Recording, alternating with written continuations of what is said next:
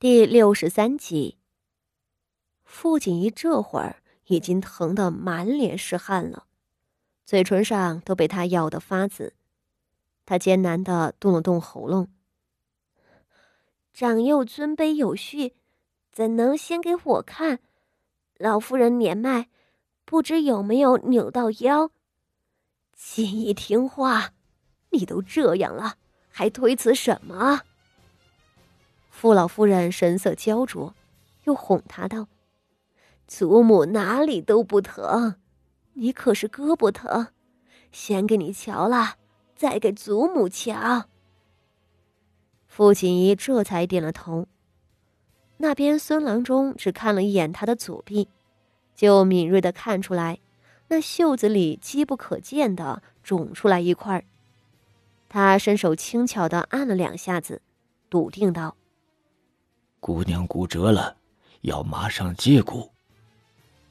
傅老夫人一惊：“什么？骨头断了？可是能接好？”因这前头傅家仪断腿后成了残废，一听傅锦仪骨折了，老夫人吓出了一身冷汗。孙郎中连忙道：“老夫人放心，这位姑娘不过是摔了一下子。”断面是齐整的，和贵府的四姑娘可不一样。这手臂摔断的人不在少数，不过是伤筋动骨一百天，长上了就好了。众人这才松了一口气。白嬷嬷忙指使丫鬟们，把傅家仪卧房后面的一间待客的暖阁草草拾掇，抱了傅锦仪过去接骨。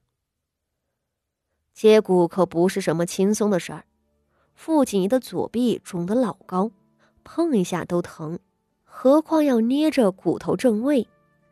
好在那孙郎中常年给高门大户的贵人治疗外伤，本事是不差的。身边的白嬷嬷和两个大丫鬟按着他，孙郎中两手咔嚓一使劲儿，切好了。就那么一下子。傅锦衣疼昏了过去了，四周白嬷嬷几个吓傻了。孙郎中见怪不怪，说：“这位姑娘还是伤得轻，一错手就接上了。没看那样严重的人，费半天力气才能复位，那才叫惨。”孙郎中给他上了甲板，留下一张药方子，在告辞离去前，嘱咐白嬷嬷等人要小心。别牵动了伤处。彼时傅老夫人因这也一同摔了，身边婆子们早就将她劝回了景和院，请了常来府中看诊的另一位许郎中来看。好在傅老夫人只是受了惊，没有大碍。傅锦仪在锦绣院里晕过去了，消息禀到景和院，傅老夫人一时落了泪。又折腾着赶过去瞧傅锦仪。傅锦仪还没有醒过来，傅老夫人看了两眼，心疼的开始抹泪。她寻思了一会儿，吩咐道：“八丫头这伤经不起挪动，这几日就先住在锦绣院吧。大房媳妇儿忙着照顾四丫头，分身乏术。”就让白梅领着景和院的人过来伺候八丫头。此时，谢氏和请罪的傅妙仪等人都在跟前。傅老夫人这几句话，又是大大的落了谢氏的面子。谢氏讪讪的舔着脸道：“老夫人，八丫头是救了您才伤着的，我这做母亲的哪有不心疼的？您放心。”我一定会照顾好八丫头。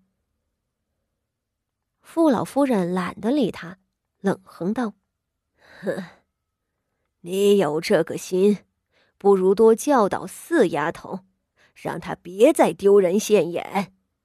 这八丫头既乖巧又懂事，你身为继室，出身不佳，平日里也是德行有亏。”八丫头这么好的孩子，你就别斩首了。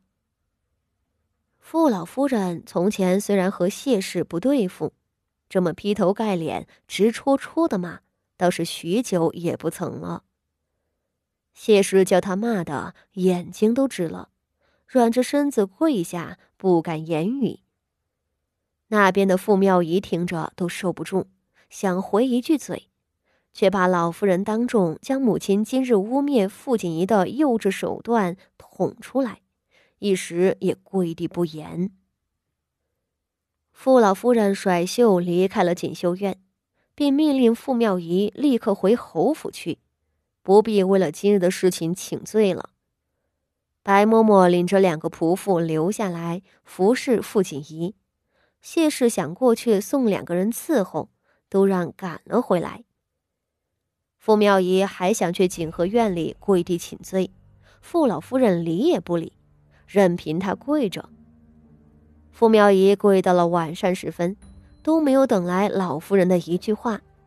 本想继续跪下去，求得老夫人的原谅，无奈心腹过来回禀，说侯府中的苗老夫人又腿疼了，要他回去伺候。傅妙仪最后还是爬起来走了。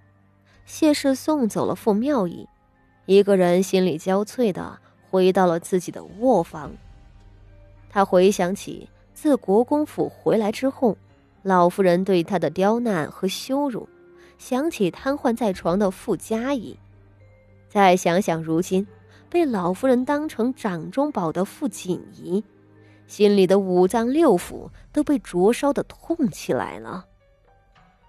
傅锦仪、傅宣仪，你们这群小妇养的贱人！他将门窗关死，抓着自己的头发崩溃大喊。他承认，是他看清了傅锦仪，还以为那牙尖嘴利的傅宣仪才是他最需要对付的，一时不察，竟让傅锦仪钻了空子。可是，这样的错误，他从今往后再也不会犯了。他死死的咬着牙，没关系的。傅锦仪是个什么玩意儿？一个没娘的庶女，早就该死在北院的丫头。她不用慌，不用急。当初从一个外室成为傅守人的嫡妻，那么艰难的日子她都过来了。如今不过是对付一个小丫头，她怕什么？佳怡，你等着，娘会给你讨回公道的。你残了的身子，娘要让那个小贱人百倍偿还，让他千刀万剐的死去。